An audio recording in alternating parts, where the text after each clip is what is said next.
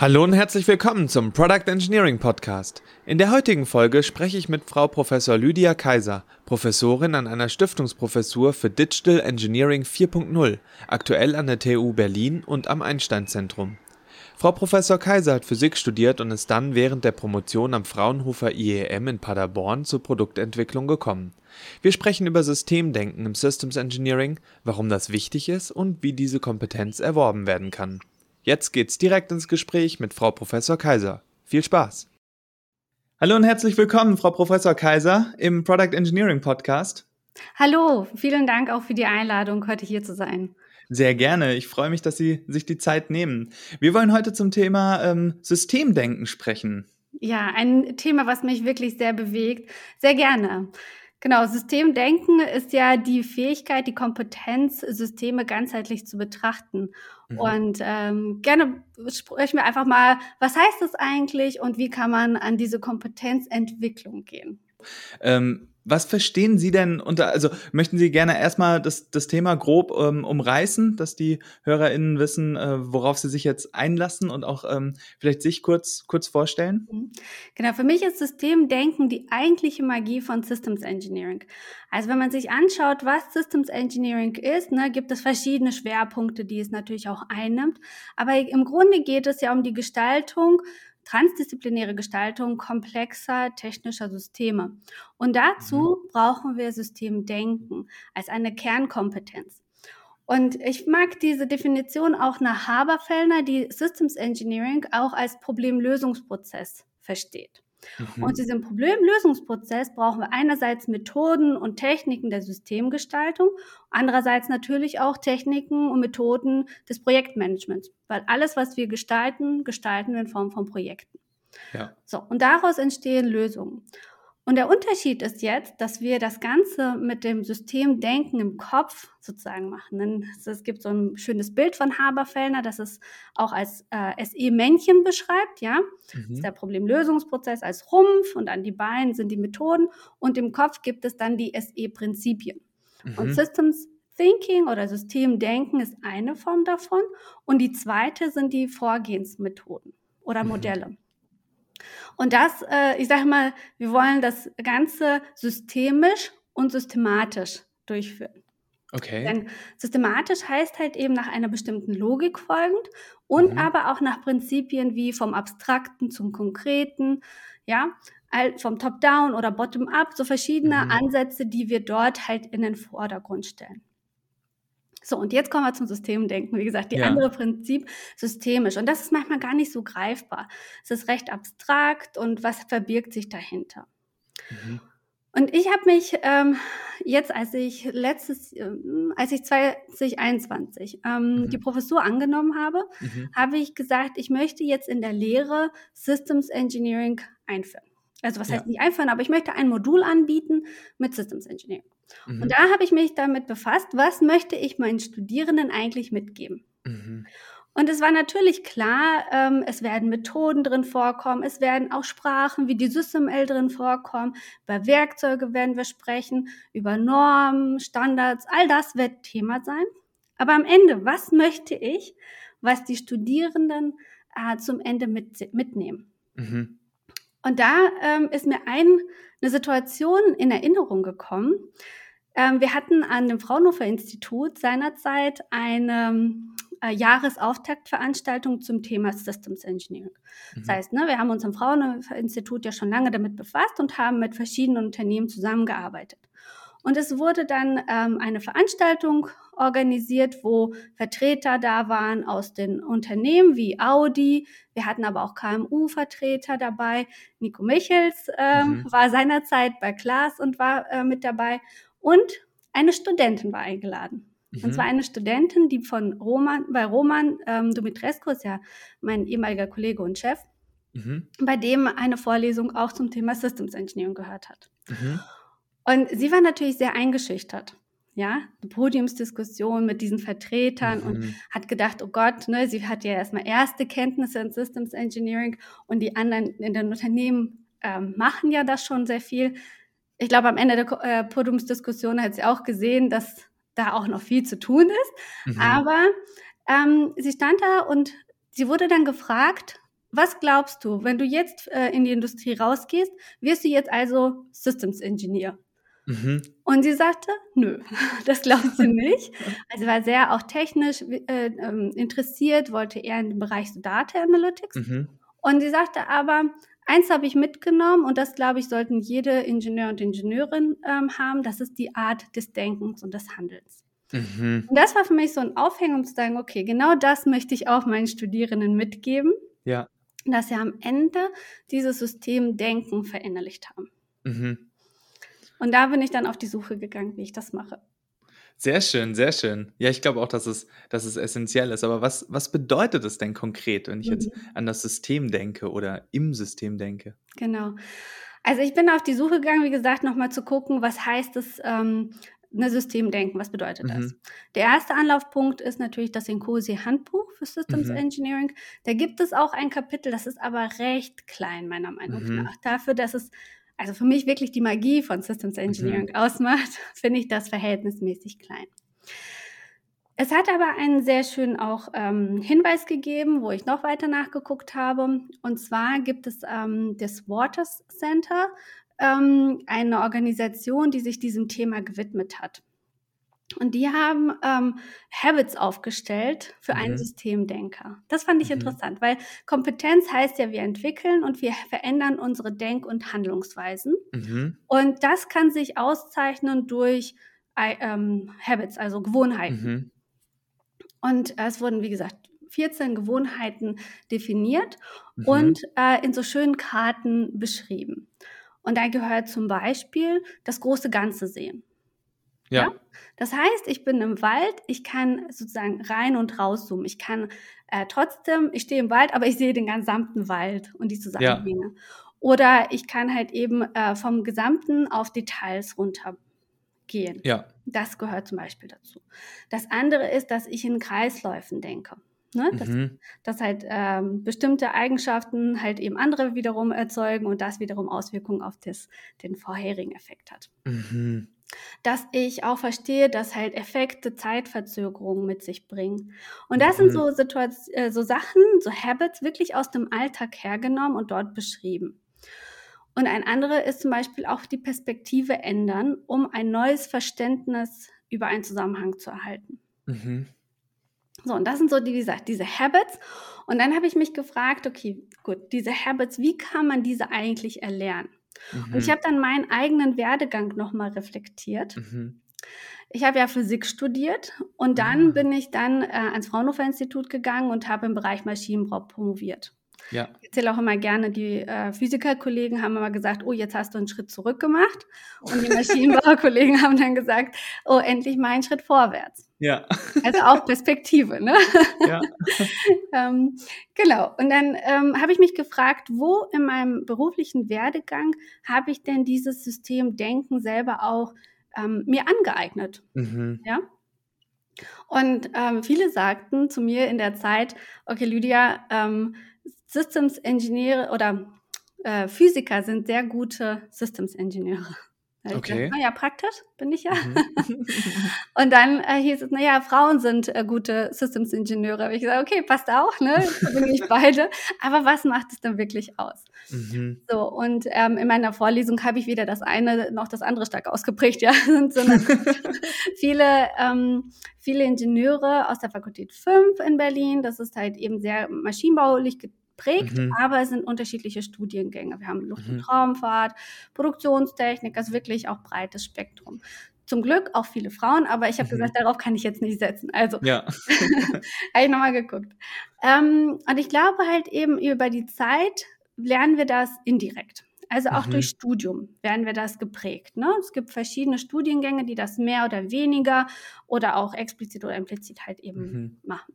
Und ich glaube halt im Physikstudium ist das eine ein Fall, denn mhm. wir haben auch viele Sachen wirklich systemisch betrachten müssen, ja. Mhm. Viele Zusammenhänge, die einfach nicht so, so trivial greifbar sind und wo wir ja auch Systeme und Modelle uns aufbauen, um das dann verständlich und äh, Theorien daran zu erproben und zu erklären. Ja.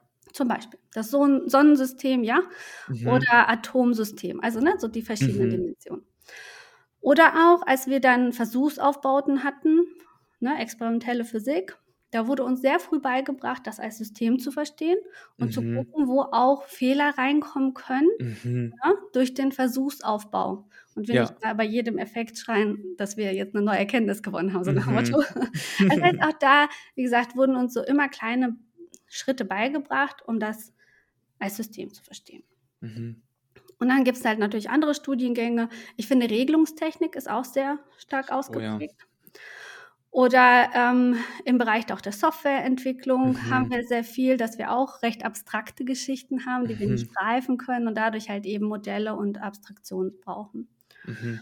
Genau, also gut, durch Studium lernen wir das, aber dann habe ich mich nochmal angeschaut, ich habe im Fraunhofer-Kontext mhm. haben wir uns mit Systems Engineering beschäftigt. Wir haben Methoden ähm, entwickelt und sind dann sehr viel unterwegs gewesen mit den Unternehmen und haben diese Methoden angewandt. Mhm. Und durch diese Anwendung der Methoden habe ich gemerkt, habe ich mein Denken trainiert. Mm, wenn ich jetzt ja. mich so beobachtet habe, wenn irgendein Problem auf mich zukam, womit, was sind die ersten Gedanken, die ich mache? Ja. Und dann war das so, wie wir die Methoden halt verwendet haben. Das erste, was ich mache, ist so eine Umfeldanalyse. Ja, mhm. also erstmal den Kontext.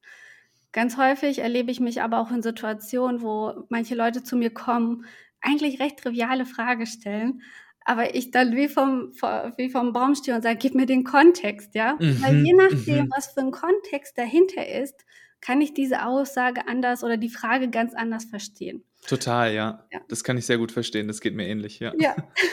Und das sind so die ersten Schritte, ne? Kontext. Ja. Danach immer so, was ist der Purpose? Was ist eigentlich so dieser Zweck des Ganzen? Was wollen wir eigentlich erreichen? Dann wird heruntergebrochen, da denke ich in Funktionen ganz häufig, ne? Was ist so, mhm. was ist die Funktion, die wir da eigentlich umsetzen wollen? Und dann äh, geht es halt an das System, ne? Die Systemgrenze, dann was sind die Elemente da drin, was mhm. sind die mhm. Wechselwirkungen? Und das sind, wie gesagt, Methoden, die wir hatten, die in meinem Kopf einfach schon ins Denken übergegangen sind. Ja. Ja. Und so habe ich gesagt, okay, so baue ich dann mein Modul auf. Mhm. Ich gehe rein und sage, ähm, ich möchte dieses Ziel haben, dass am Ende ähm, die Studierenden Grundlagen zu Systems Engineering haben, ja. bestimmte Fachbegriffe einfach kennen, ja. bestimmte Theorien äh, ähm, kennen und auch ähm, wiedergeben können. Das gehört ja. auch dazu. Welche sind es? Welche sind da für Sie die Grundlagen? Also für mich gehört zum Beispiel dazu auch zu definieren, was ist eigentlich ein System, ja. was ist ein System of Systems, mhm. ähm, was ist äh, ein Modell. Ne? Mhm. Nach Stachowia gibt es halt so Definitionen, die mhm. ähm, Modell, die Ausprägungen beschreiben.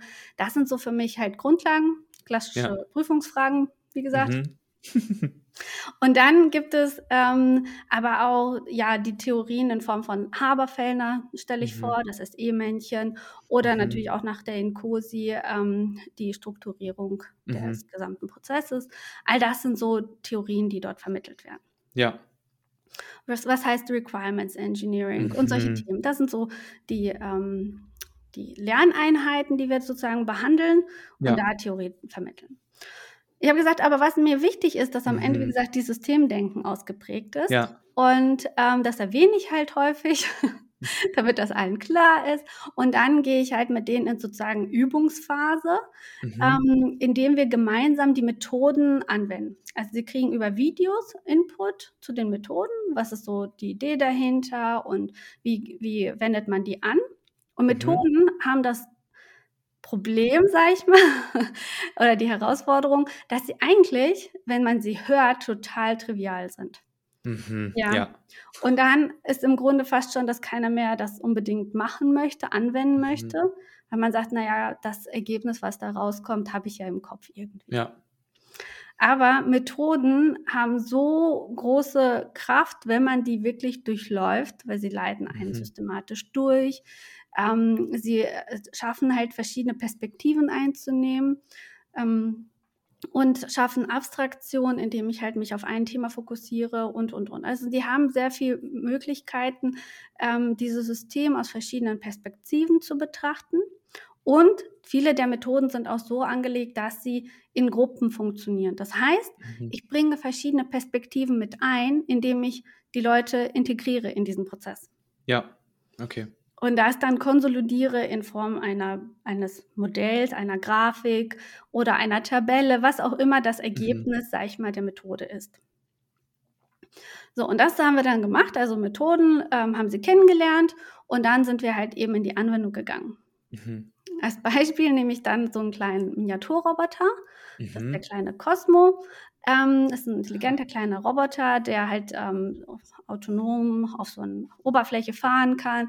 Er kann äh, Menschen, Tiere unterscheiden. Dann kann er auch mit einem interagieren. Also für mich ein schönes Beispiel für ein intelligentes technisches System.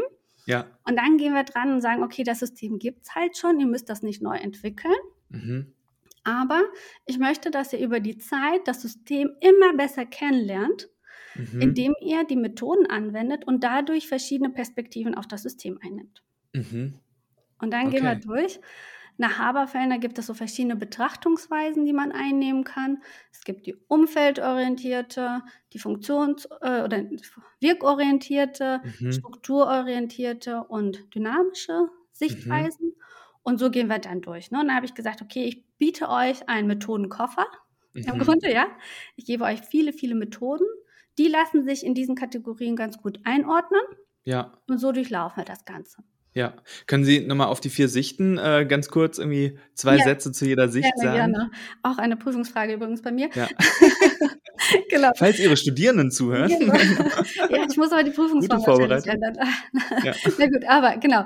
Ähm, also die umfeldorientierte Betrachtungsweise ist eine Blackbox-Betrachtung. Ja? Mhm. Das System wird als Blackbox in die Mitte gesetzt und da wird verschieden geguckt, erstmal, was ist alles im Umfeld. Mhm. Und das, dazu mache ich zum Beispiel Methoden, ähm, die aus anderen Bereichen auch teilweise kommen, mhm. wie zum Beispiel Personas. Ja, mhm. Personas beschreiben, äh, das heißt, ich setze mich mit den Stakeholdern äh, sehr intensiv auseinander, indem ich mir einzelne rausgreife, die in so Steckbriefen formuliere, mhm. im Grunde auch die Perspektive wechsle, in, mhm. diese, in, diese, Person mich hineinversetze und schaue, was ist eigentlich diesem Stakeholder wichtig, ähm, ne, wie steht er zur Technik, weil wir im technischen mhm. Kontext sind, wie, welche Erwartungshaltung hat es vielleicht an so technische Systeme und, und, und. Ja. Das hilft, wie gesagt, ähm, sich so verschiedene Personengruppen auch mhm. klar zu machen. Mhm um dann später, wenn man Entscheidungen trifft, ähm, abzuwägen, wo äh, welche Entscheidung jetzt überwiegt oder welche ja. Priorität man setzen sollte. Ne? Weil wir ja. sind ja immer im Konflikt, mhm. wenn wir entwickeln. genau. Das ist so Persona, Stakeholder-Analyse natürlich. Ne? Mhm. Ganz klassisch halt eben zu sagen, was sind interne Stakeholder, was sind externe Stakeholder. Und dann ähm, wird eine Stakeholder-Analyse gemacht, wer hat welchen Einfluss darauf. Ähm, das sind so Methoden, wie gesagt. Und da habe ich mir noch nicht mal äh, darüber Gedanken gemacht, wie ich das System umsetze. Ja, sondern ja. das System selber ist erstmal für mich eine Blackbox. Ja, ja, Oder wir machen auch äh, Umfeldanalyse nach, also die man in der SysML, in SysML-Methoden mhm. kennt, oder die Methode, die ich ja ähm, mitgeprägt habe und aus Paderborn stammt, äh, mhm. äh, so lange angewandt habe, ist Konsens. Mhm. Und bei Konsens gibt es verschiedene, äh, sag ich mal, Methodenbausteine und Umfeldanalyse ist die erste. Ne? Da macht mhm. man auch das System, ist halt eben als Blackbox und da werden alle Umfeldelemente identifiziert, mit mhm. denen das System interagiert. Ja. Und dann wird halt durch Flussbeziehungen äh, gezeigt, wie, welche Art mhm. von Interaktion das ist. Ne? Ja. Wir unterscheiden zwischen Stoff, Energie und Information. Mhm. Und da wird dann halt eben erstmal einfach nur rein, wirklich als Blackbox. Mhm. Fällt nicht allen einfach. Mhm, da fängt man schon ich. recht wieder doch ins System zu gehen und gucken, ne, was sind das eigentlich für technische Lösungen. Also nein, nochmal eine Ebene höher.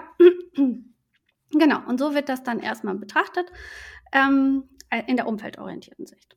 Ja, so, die okay. wirkungsorientierte Sicht ist auch eine Blackbox-Betrachtung, aber ich schaue mir eher Input-Output-Verhalten an. Mhm. Ja, und wenn wir von Input-Output sprechen, dann sind wir ja über, reden wir über Funktionen. Ja, ja, ja, stimmt. Und, ja. genau, und Funktionen, die wir als Kunden auch erleben. Und deswegen ähm, so, nutze ich dann halt eben dort Methoden wie Use Cases, äh, User Stories. Das sind so diese äh, Beschreibungsformen, mhm. methodische Ansätze, die ich dafür nutzen kann. Äh, oder funktionale Dekomposition.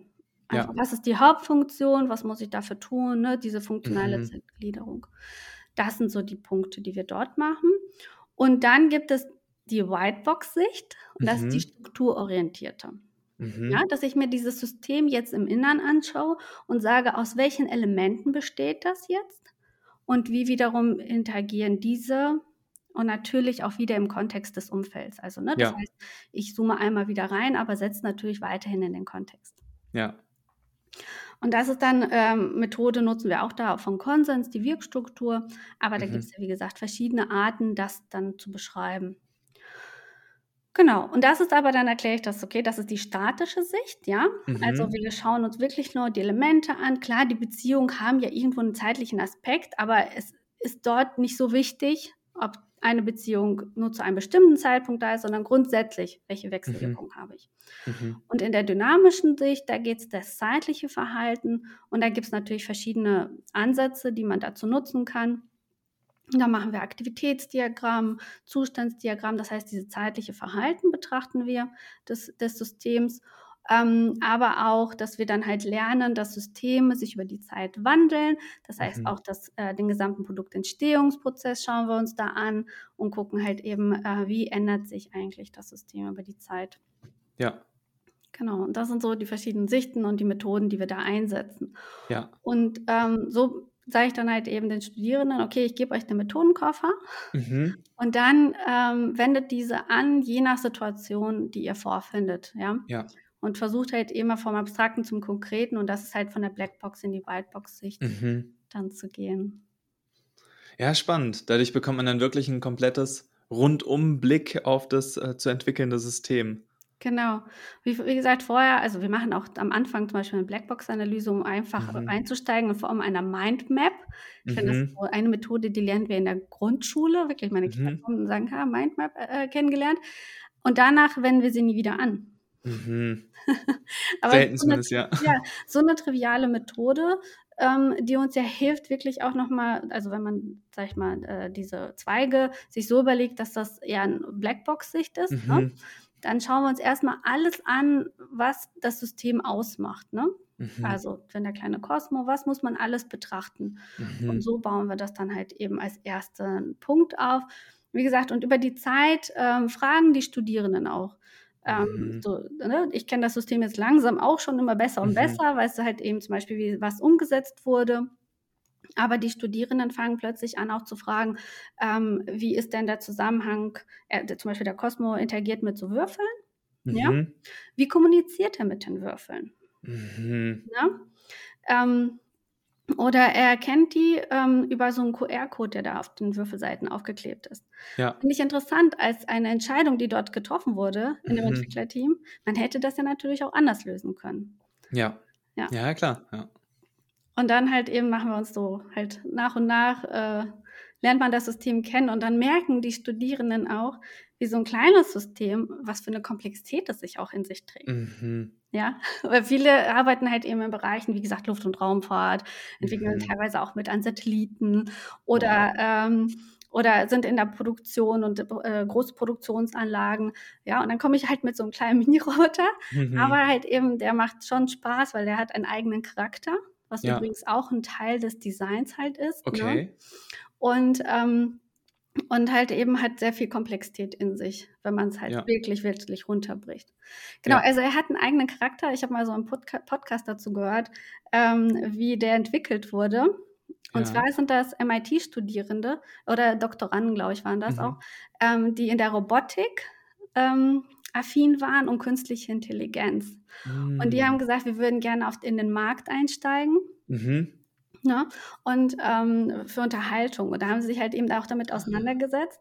Haben gesagt, die ganze Technologie, die entwickelt sich so rasant. Mhm. Ne? Und die ganzen Komponenten, die wir dafür brauchen, die werden im, über die Zeit immer günstiger. Ja. ja. Sensorik und so weiter.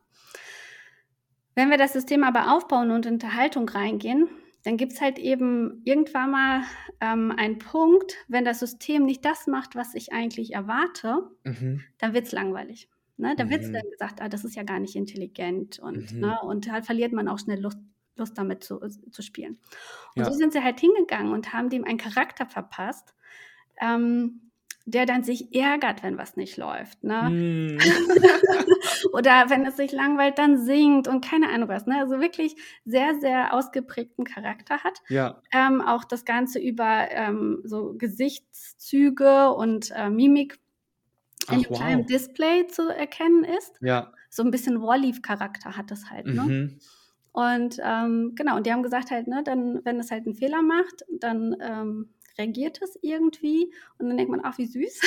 Ja. und Ach, süß, ja. bleibt dann äh, mit dem Spielen. Genau. Ja. Ach, cool. Ja, und ich sage halt eben, und trotzdem ist das für mich auch ein Beispiel, vielleicht nicht das ganzheitliche Betrachtung, denn ähm, zum technischen System gehören nicht nur die technischen Fragestellungen, sondern natürlich auch die ganzen wirtschaftlichen Aspekte. Mhm. Und ähm, das ist tatsächlich auch dahin gekommen, dass das Unternehmen, das es ursprünglich gegründet hat, erstmal in Insolvenz gegangen ist und später aufgekauft wurde Ah, okay. von einem anderen Unternehmen und dieser Cosmo halt eben auch weiterentwickelt wird. Genau. Ja. Ach, Ja. Wahnsinn. Und über diese Übungen äh, fördern Sie dann das Systemdenken der, der Studierenden und bauen diese, diese Kompetenz auf. Genau. Es ist natürlich immer noch so ein kleiner Ausschnitt. Also wir sind zwar 14 Wochen zusammen, Mhm. davon machen wir sechs Wochen ungefähr diese Übungen. Ja. Ähm, und trotzdem ist das nur ein kleiner Ausschnitt. Ich sage immer, Ja. das ist so, das ist der Start, ne? Es ist so, wie Mhm. man äh, sich beim äh, Sport, äh, hier, wer sind die, ähm, Fitnesscenter anmeldet Mhm. und am Mhm. Anfang halt die, Train die Übung äh, mitbekommt oder ne, ein, ein Trainer an die Seite bekommt, Ja. aber dann allein gelassen wird, dann kann es halt natürlich auch sein, dass man es nicht weitermacht. Aber ich predige das äh, immer wieder, um zu sagen, macht das, ne? Ja. zeige ihnen auch Beispiele, um zu sagen, okay, was für eine äh, Masterarbeit steht in an, was für eine Mhm. Fragestellung hast du, wie würdest du denn da dran gehen, ne? und jetzt Ja. eine Kontextanalyse zu machen, um da so ein bisschen zu motivieren, dran zu bleiben, die Methoden auch wirklich anzuwenden. Ja. Ja, das ist super. Das ist super. Genau. Warum ist denn Systemdenken so essentiell? Also man, man könnte ja jetzt quasi die fiese Frage stellen, wenn jeder sich quasi auf seine Domäne entwickelt, die Mechaniker machen die Mechanik, die Elektriker die Elektrik und die Softwerker kümmern sich um die, um die Software, dann habe ich ja am Ende quasi an alles gedacht. Also jetzt, Genau, genau. wofür, Ja. warum ist es denn so wichtig, dass, ähm, dass ich das Systemdenken habe und dass ich das Systemdenken auch, auch auf allen Ebenen habe? Mhm. Genau, also äh, ich denke mal, dass ähm, grundsätzlich war das schon im Maschinenbaustudium immer ausgeprägt, weil man Maschinen Mhm. gebaut hat. Ne? Da musste man ja auch erstmal alles. Aber es waren weitestgehend trotzdem ähnliche Domänen, Disziplinen, die daran beteiligt waren. Und dann Mhm. hat einer das Ganze gesehen und auch konstruieren und am Anfang ähm, entwickeln können. Mhm. Heute haben wir aber Systeme, die ja so interdisziplinär ausgeprägt sind, also Mhm. ähm, und so starke Wechselwirkung haben, dass es jetzt nicht mehr einfach nur das Beste, das Optimum in seinen Disziplinen ist, und dann fügt man zusammen und hat ein gutes Optimum, Ja, sondern halt eben es immer wieder ein Abwägen ist und gemeinsamen Konsens finden, Kompromisse, um dann ein System, eine Lösung zu entwickeln, die wirklich in sich stimmig ist und auch im besten Fall Kundennutzen, Kundenwunsch erfüllt und die Kunden Mhm. das auch kaufen. Ne? Also Ja. so schön die Technik dann auch ist, es muss dann halt eben auch marktfähig sein, es muss auch beim Kunden ankommen. Und ja, all diese Aspekte machen dann halt eben das System heute recht komplex. Also mhm. allein die technischen Fragestellungen ne, durch diese Mhm. Interdisziplinarität, aber dann natürlich auch die ähm, wirtschaftlichen äh, Markt, äh, dann Globalisierung, all diese Fragestellungen, die plötzlich mit reinkommen, die einfach eine große Komplexität mit sich bringen. Und all das Ja. muss aber in der Gestaltung berücksichtigt werden, Mhm. sonst halt, wie gesagt, man nicht erfolgreich ist. Ja. Dann kommt natürlich auch der ganze Schwung jetzt künstliche Intelligenz, sage ich mal, noch mit hinzu, Mhm. was super neue Fragen aufwirft.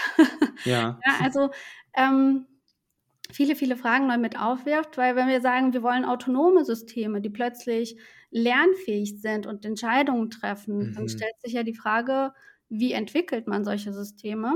Ja, was muss man damit bedenken und wie auch, äh, wie ähm, verifiziert man die und Mhm. äh, wie, wie testet man sie, wie gibt man die frei? Ja, Ja. was heißt das über die ganze Laufzeit? Mhm. Produktionszyklus, ja. Da ändern sich plötzlich viele, viele Fragestellungen. Wir müssen in Situationen reingehen, die wir so vorher nicht kennen. Ja. Ja. Und äh, für mich ist das halt eben äh, so ein bisschen der Vergleich warum in der Luft- und Raumfahrt Systems Engineering ja so einen Aufschwung seinerzeit erlebt hat und auch sich äh, dann in so Standards ja auch etabliert hat oder mhm. äh, weiterentwickelt hat, ähm, ist ja, dass man im Grunde in einen unbekannten Weltraum aufbricht, mhm. ja, mhm. Systeme entwickeln muss, die einmal ähm, gebaut werden und funktionieren müssen, ja, und wenn das mhm. System weg ist, dann kann ich da nicht weitere Tests durchführen. Da sind ja viele, viele ähm, Ideen auch entstanden mit Digitalisierung, mit mhm. digitalen Zwillingen, all das rührt ja aus diesen Fragestellungen. Ja. Und für mich ist dann, wo wir heute im Maschinen- und Anlagenbau sind oder halt Produktgestaltung, mhm. bewegen wir uns im Grunde in diesen neuen Weltraum. Ja? ja. weil, wir, weil wir plötzlich in Situationen geraten, die wir so nicht kennen. Ja. Wir nicht abschätzen können, wie Technologien sich weiterentwickeln. Wir können nicht abschätzen, wie das Ganze halt eben auf dem Markt funktionieren wird. Mhm. Ja, es sind so viele Unbekannten, die da drin stecken, dass halt eben diese Methoden, Ansätze greifen müssen. Ja. Und meine Theorie ist halt eben, äh, dass es nicht gelöst ist, indem ich noch Informatik einstelle und so weiter, sondern auch Leute, die dieses systemische Denken halt mitprägen. Ja. Und natürlich äh, stellt sich auch, das diskutieren wir auch mit den Studierenden, mhm. stellen wir uns die Frage, was es heißt, Systems Engineering auch in der Lehre. Also zum mhm. Beispiel muss das jetzt ein eigener Studiengang werden mhm. oder müsste man das nicht in alle Module integrieren und, und, und. Mhm. Und ich bin der Meinung, wir brauchen Systemdenken, diese Kompetenz müssen wir in mhm. allen technischen Bereichen die Grundlage liefern. Ja. Ja, das heißt, das Denken muss da sein. Dann die Ausprägung der Methoden und was da alles dahinter hängt und Tools und, und die Vernetzung und Modellbildung und weiß ja. ich nicht was. Das sind Ausprägungen, die kann man dann halt eben speziali spezialisieren, sich in verschiedenen ja. Themenfeldern spezialisieren. Aber Systemdenken, wirklich diese Fähigkeit, das Ganze zu sehen, ähm, bin ich der Meinung, brauchen wir dann in den technischen Bereichen. Ja, ja, kann ich mir, kann ich mir gut vorstellen, dass es extrem hilft, gerade im, in der Zusammenarbeit im Team, dass man auch immer wieder den Schritt zurückgehen kann und sagen kann, wie fügt sich denn eigentlich mein Bauteil, an dem ich jetzt seit Wochen konstruiere, in das Ganze ein? Also was, was ist das Gesamtziel, was wir als Projekt erreichen wollen? Genau, und nicht ich baue ein Optimum und dann wird mhm. das schon passen. Genau. genau. Hauptsache ja. mein Teil geht nicht ja, kaputt. Ja, genau. und ich habe eine technische Herausforderung, die muss ich jetzt lösen. Ne? Ja. Genau. Ja, und auch dann finde ich halt eben, man kommt auch schnell in so softe Bereiche. Also mhm. ich finde, System, Systemdenken ist auch so ein Softwarebereich, aber mhm. ähm, ich, äh, dann aber diese ganze Kollaboration und so weiter, das ist ja ähm, auch Menschen, die zusammenkommen ja. Und das finde ich halt eben Systemdenker, die, die wertschätzen aber diese verschiedenen Perspektiven, die reinkommen. Mhm. Ja. Das heißt, jeden als Experten auch sehen und mhm. integrieren und diese Perspektiven dann wiederum so einzubeziehen, dass dann halt eben Kompromisse geschaffen werden, gemeinsames halt eben gemeinsames Optimum zu finden. Ja. Ja, okay, verstehe. Verstehe. Und gerade in den Diskussionen und Teammeetings hilft es natürlich, wenn jeder quasi das Systemdenken schon, schon mitbringt. Genau. Also ich denke mal, vielleicht ist das auch so ein bisschen, ähm, der eine oder andere fühlt sich damit wohler mhm. oder es kann das stärker ausprägen. Aber dieses Verständnis, sage ich mal, oder zu erkennen, dass halt eben wir am Gesamtsystem arbeiten, ne? Ja. ähm, wird schon helfen. Ja, definitiv, definitiv. Ähm, was bedeutet das denn für Entwicklungsteams? Also wir haben jetzt schon gesagt, dass quasi jeder die, ähm, die Kompetenz ganz grundsätzlich mitbringen muss.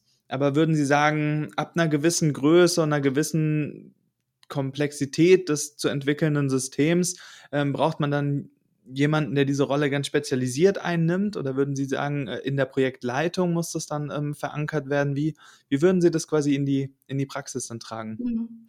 Also da geht es ja auch so ein bisschen um die Rolle des Systems Engineers und mhm. da gibt es ja auch verschiedene Veröffentlichungen, was Systems Engineer alles äh, mhm. beinhaltet. Mhm. Und wenn man sich da anschaut, gibt es ja die zwölf Rollen nach Shirt, mhm. worauf sich alle beziehen. Ja, genau. Habe ich auch schon zitiert. Ja, ja. genau. Und ähm, das, das ist ja, das zeigt aber so ein bisschen, was Systems Engineering an sich an Aufgaben hat. Und mhm. ähm, da gibt es ja auch diesen Glue, ne, dass das halt eben ähm, die Rolle mhm. eher das Ganze zusammenzubringen auf technischer Ebene und ich glaube auch auf der organisatorischer Ebene gab es auch eine Rolle.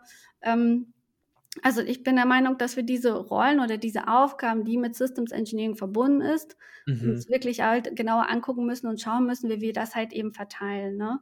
Und Mhm. wie wir dann auch ausprägen. Und ich bin der Meinung, dass wir gerade noch in so einem Prozess sind, wo wir damit auch lernen müssen, umzugehen, ne? Mhm. Also, ähm, das hängt natürlich ab, wie Sie sagen, von der Größe des Projekts, des Teams, ähm, der. Komplexität des technischen Systems, ja, der, ähm, der Produktentwicklungsaufgabe, in welchem Unternehmenskontext stecke ich und so Mhm. weiter, ähm, wie man das Ganze ausprägt. Mhm.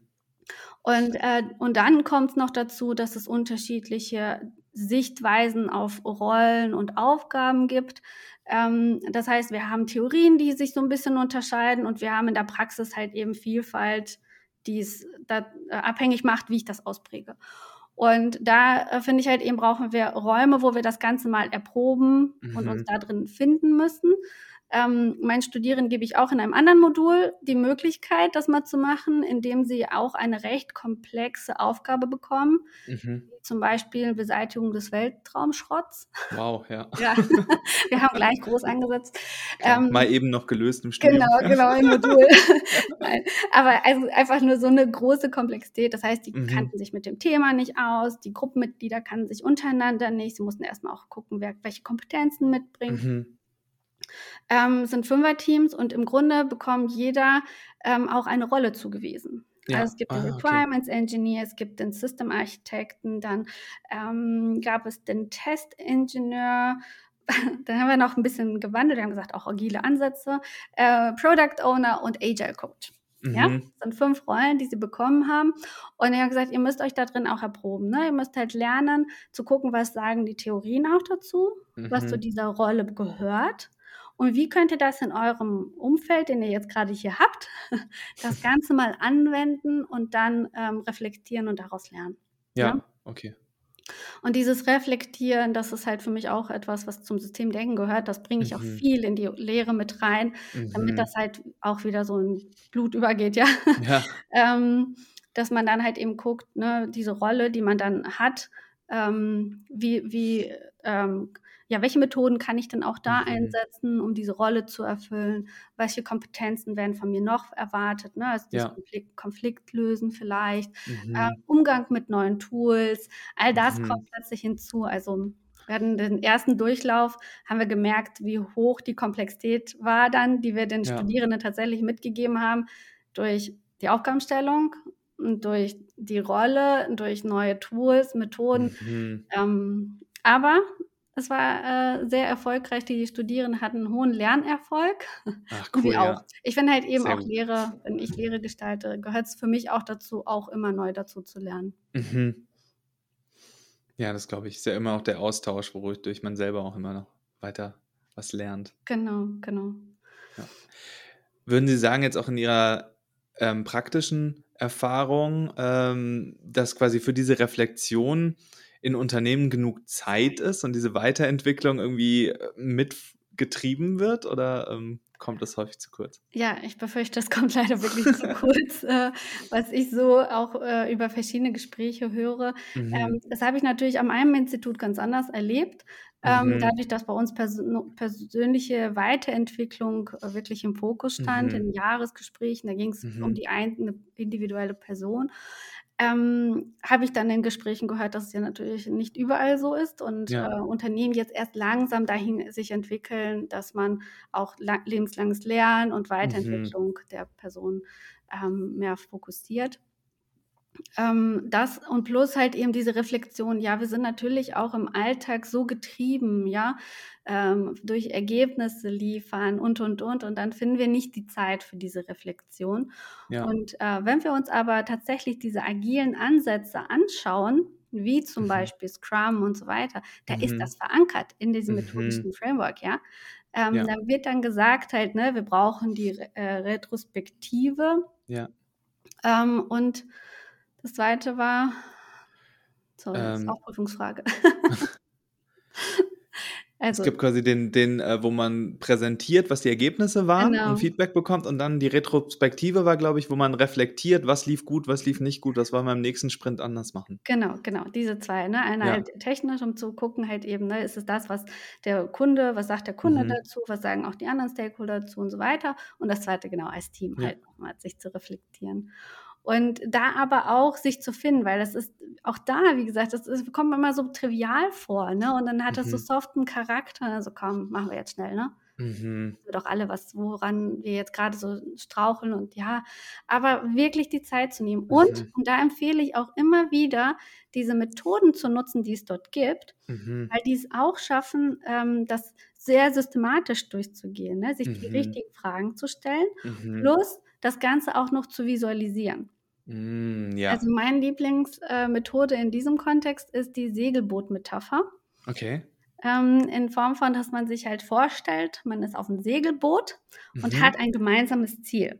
Ja. Und dieses Ziel wird auch erstmal formuliert. Mhm. Ja, dann wird geguckt, was war so ein Anker, der uns leider, der noch am Boden hängt und mhm. uns irgendwie aufhält. Ja. ja. Was war, was ist der Wind, der uns mhm. ähm, Antrieb gibt? Ne? Und mhm. was ist äh, äh, auch Steine, die im, mhm. im Vordergrund, wo wir erkennen, ne, in der Zukunft sozusagen, da kommt mhm. etwas auf uns zu. Ähm, was ist das und wie können wir darauf reagieren? Und so ja. arbeitet man das Ganze ab und kann dann halt eben das auch noch schön visualisieren und hat das als Protokoll sozusagen ja und kann das viel schneller erfassen, als wenn es jemand textuell runterschreibt. Ja. Was ich ja, gerne verstehe. ergänzt habe in dieser ganzen Methode, war ein Schatz, den ich noch auf die ähm, auf Segelboden mit reingesetzt habe, um zu sagen, was ist das an Schatz und Erfahrung, an, mm. an ähm, wirklich, was wir uns aufgebaut haben über die Zeit. Ja. Weil das kommt manchmal auch ein bisschen zu kurz, ne? dass ja. man halt sich dessen nochmal bewusst ist, ja. was eigentlich man über die Zeit einfach für einen Schatz mit sich trägt. Ja, ja, und welche Stärken man auch mitbringt, um die, den Herausforderungen begegnen zu können. Genau. genau. Ja, ah, spannend. Und auch, Sie sind ja auch gerade an der Promotion. Äh, mhm. Das Ganze kann man ganz gut auch für die eigene Promotion anwenden. Ja. also, bei, äh, als ich bei Fraunhofer war, habe ich das ganz gerne halt mit den, äh, mit den Doktoranden gemacht. Ne? Im mhm. Halbjahresgespräch haben wir dann halt im Grunde die Segelboot-Metapher nochmal gemacht. ja. Ja, das ist ja. cool. Ja, ja. Das ist cool. Das hätte mir wahrscheinlich auch ganz gut geholfen. Ja. Ja. Also ich schätze es wirklich, diese ganzen Bilder, die dann entstehen und ähm, mhm. diese Abstraktionsebene, die man dadurch schafft. Und ja. die Methoden, wie gesagt, die sind meistens so trivial. Ähm, wenn man sie aber anwendet, merkt man auch, welchen Spaß die bringen. Ja, ja, klar, natürlich. Ist wahrscheinlich einfach deutlich spaßiger, gemeinsam am Flipchart zu stehen, wo ein Segelboot drauf gemalt ja. ist und drüber zu diskutieren, als es irgendwie so trocken runter zu diskutieren. Genau, genau. Oh, schön. Das stelle ich mir auch echt gut vor. Wenn jetzt ähm, HörerInnen sagen, wow, das, ähm, das ist total klasse, ähm, bei uns im Unternehmen fehlt es genau daran. In meinem, ich habe das Gefühl, jeder hat den Kopf unten und guckt auf seine Sachen. Und ähm, was wären denn Schritte, die man, die man einleiten kann als ganz normales Teammitglied oder als ähm, Projektleitung? Um das Systemdenken quasi in, in einem bereits etablierten Team auch schon zu, zu fördern. Mhm. Also ähm, ich denke, ein falscher Ansatz wäre zu sagen, äh, Leute, ab heute machen wir Systems Engineering. also damit alle zur Schulung, alle, Zertifikat. Genau, und genau, genau. Ich glaube, dann schreckt man alle mit ab und äh, hat leider verbrannte Erde erzeugt. Mhm. Ähm, was mein Ansatz ist, was ich den Studierenden auch mitgebe. Ich sage, geht, ihr ra geht raus sozusagen in die Welt, in die mhm. Unternehmen und äh, lasst euch nicht demotivieren, ne? weil ihr vielleicht mhm. sagt, oh, Frau Kaiser hat aber von einer schönen Insel erzählt und wo alles doch so toll ist und dann äh, ist hier aber ähm, nichts vorzufinden, so nach Motto. Mhm sondern nutzt diesen Methodenkoffer als Werkzeug für euch selber und ja. wendet das einfach mal an. Ne? Mhm wie gesagt, malt euch dieses Bild des Umfelds, malt mhm. euch dieses äh, ähm, Strukturbild von Systemen, die ihr behandelt. Ne? Ja. Ähm, beschreibt das und geht in Meetings, nutzt das. Mhm. Und dann kann es ja. halt passieren, dass jemand sagt, boah, jetzt das, äh, dieser Zusammenhang ist doch gar nicht da und ähm, mhm. den, wir haben doch einen anderen und plötzlich erkennt, was für Mehrwert es bringt, sowas, sage ich mal, zu visualisieren, ja. mit solchen Arten zu arbeiten. Und dann kann man halt Schritt für Schritt sagen, okay, wenn das etwas ist, dann halt eben ähm, äh, gemeinsam, vielleicht in Gruppen, das Ganze durchmoderiert ähm, machen, damit ein gemeinsames Verständnis vom System entsteht. Ähm, oder halt eben, wie gesagt, ähm, dann, dann in die Schulung gehen und ja. Jetzt hätte ja. ja. Als Schritt zwei dann, ja. Genau, oder drei. Oh, ja. ja. genau, genau. Also wirklich diese Methoden einfach anwenden, ohne die jetzt irgendwie zu benennen, vielleicht mhm. direkt oder erst aufklären zu wollen, was das dahinter verbirgt, ja. sondern einfach mal machen und, ähm, und den Effekt ähm, genießen. Ja, klar. in der Zeit. Ja. ja. Dadurch also, einfach mal das Gespräch lostreten, dass man auf einmal über das System spricht und dann Genau. etabliert sich die Denkweise, ja. Genau, okay. genau. Ja, das waren so meine äh, auch Learnings äh, vom Fraunhofer Institut, diese Anwendung der Methoden. Wir hatten kein Tool, wir hatten ähm, wir hatten halt eben äh, Workshop-Kartensets uns mhm. erarbeitet, ne? Und damit sind wir in viele Workshops reingegangen. Und diese Effekte, die man da erlebt, ja, in der Gruppe, mhm. wo plötzlich dann äh, gemeinsam über das System gesprochen wird. Und die sagten halt mhm. halt eben, äh, Aussagen waren wie, wir hatten es noch nie geschafft, äh, eine gemeinsame Sprache zwischen mhm. Entwicklungsabteilung und dem Servicebereich zu finden. Mhm, und hier ja. war es dann plötzlich halt eben möglich, ne? recht abstrakt und keiner war in seiner Disziplin sozusagen, sondern ähm, alle hatten eher so die gleiche Grundvoraussetzung und konnten halt eben nochmal über das System sprechen. Ja, war spannend, ja. Ja, das glaube ich, dass es dann direkt schon, schon hilft und irgendwie direkt einen Mehrwert bietet, das ja. Gespräch an sich. Ja, ja. Ich sage auch manchmal war es wirklich so, der, das Gespräch selber war so der Mehrwert. Mhm. Ähm, und das Ergebnis, wo wir dann halt eben diese äh, Strukturen hatten, die haben wir dann aufbereitet und den Unternehmen mhm. mitgegeben. Das war dann ein schöner, schöner Add-on, aber eigentlich diese Workshops, diese Diskussionen, die waren so wertvoll. Ne? Und äh, das ist so ein Punkt, wo, was mich sehr auch beschäftigt in der Forschung, wie wir das erhalten können, mhm. ja, ähm, und trotzdem modellbasiert arbeiten, weil heutzutage sind wir erst so, einer sitzt am Rechner, es gibt recht starre Tools und mhm. so weiter. Ähm, und dann verlieren wir eigentlich die Effekte, die Systemdenken mhm. so mit sich bringt. Und mhm. wie können wir das Ganze halt eben, äh, vielleicht auch mit KI, mit mhm. Spracherkennung, äh, Texterkennung und mhm. äh, Shape äh, Recognition und sowas, ähm, halt eben da äh, neue Lösungen finden, damit das Arbeiten, dieses kollaborative Arbeiten mit Modellen ähm, einfacher wird. Ja. Ah, das ist auch eine spannende Fragestellung. Würden, würden Sie sonst sagen, dass quasi das modellbasierte Arbeiten und das Systemdenken eher so ein bisschen in in Konkurrenz zueinander? Also ich hatte es bisher immer so verstanden, dass es genau, genau, genau. Dass es zusammenspielen. Okay, ja. Genau, das spielt zusammen, aber bislang, ja. wie gesagt, meine Wahrnehmung ist, es gibt halt jemand, der System baut, ne, dieses, mhm. äh, der arbeitet im Tool, ja. baut sich das auf, aber dann ist es eine Person. Mm, okay, verstehe, ja. ja? Und äh, der, derjenige kann das zwar auch nutzen, aber manchmal dieser Effekt, wie gesagt, dieses Aufbauens, mhm. das ist dann nur bei einer oder einer kleinen Gruppe. Ja. Und ich ja. bin der Meinung, dass es halt mehr in das Entwicklungsteam auch noch mit rein sollte. Ja, ja. Damit halt eben dieses Systemdenken und mhm. Systemverständnis mehr gestärkt wird. Ja, okay. Dass die Modellierung dann kollaborativer gemacht wird genau. mit dem gesamten Team dann zusammen. Genau, ja, okay, genau, verstehe. genau. Es ja, gibt aber ja. trotzdem noch den Systemingenieur oder Klar. Ingenieur, der halt eben sozusagen die Verantwortung dafür hat mhm. und auch koordiniert und so weiter. Aber das ja. ist meine Vision davon. Ja. Oh, das finde ich, find ich super spannend und ich glaube, dass das, dass das tatsächlich extrem helfen würde. Also ich habe schon in vielen Projekten gewesen, wo man dann wusste, ja, da hinten gibt es dann die zwei, die nennen sich dann Architekten und die mhm. äh, sind den ganzen Tag in SysML und modellieren das. ja, ja. Aber ähm, ja, das mit dem Team zu diskutieren, hat echt häufig gefehlt, ja. Ja. Spannend. Ich habe heute sehr, sehr viel gelernt, Frau Professor Kaiser. vielen, vielen Dank, dass Sie sich sehr die gerne. Zeit genommen haben, uns das Systemdenken hier äh, näher zu bringen. Ich hoffe sehr, dass es äh, den, den einen oder anderen Denkanstoß gegeben hat und sich äh, jetzt viele dafür interessieren. Wir werden in den Show Notes nochmal einiges ähm, der von Ihnen angesprochenen Sachen ähm, verlinken, wo HörerInnen dann weitere Informationen finden. Sehr gerne. Vielen, vielen Dank auch für die Einladung. Wie gesagt, hat Spaß gemacht, das auch hier heute mit Ihnen zu teilen. Das freut mich sehr. Dann Ihnen einen schönen Tag. Vielen Dank. Danke. Wiedersehen. Das war das Gespräch mit Frau Professor Kaiser. Abonniert gerne den Podcast, damit wir uns bald mit der nächsten Folge hören. Bis dahin eine gute Zeit.